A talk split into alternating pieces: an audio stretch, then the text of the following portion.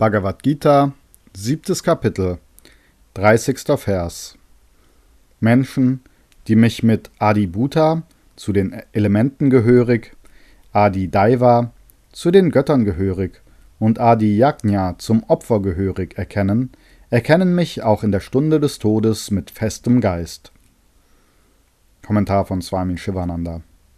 Menschen, deren Geist fest ist, die bei mir Zuflucht gesucht haben und die mich kennen mit dem Wissen um die Elemente auf der physischen Ebene, mit dem Wissen um die Götter auf der himmlischen oder geistigen Ebene und mit dem Wissen um das Opfer im Bereich des Opfers, berührt der Tod nicht.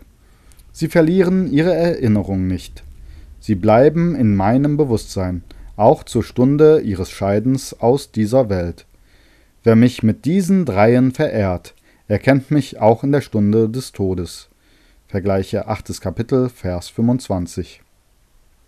Dieses Kapitel trägt auch den Namen Vijnana Yoga oder Jnana Yoga.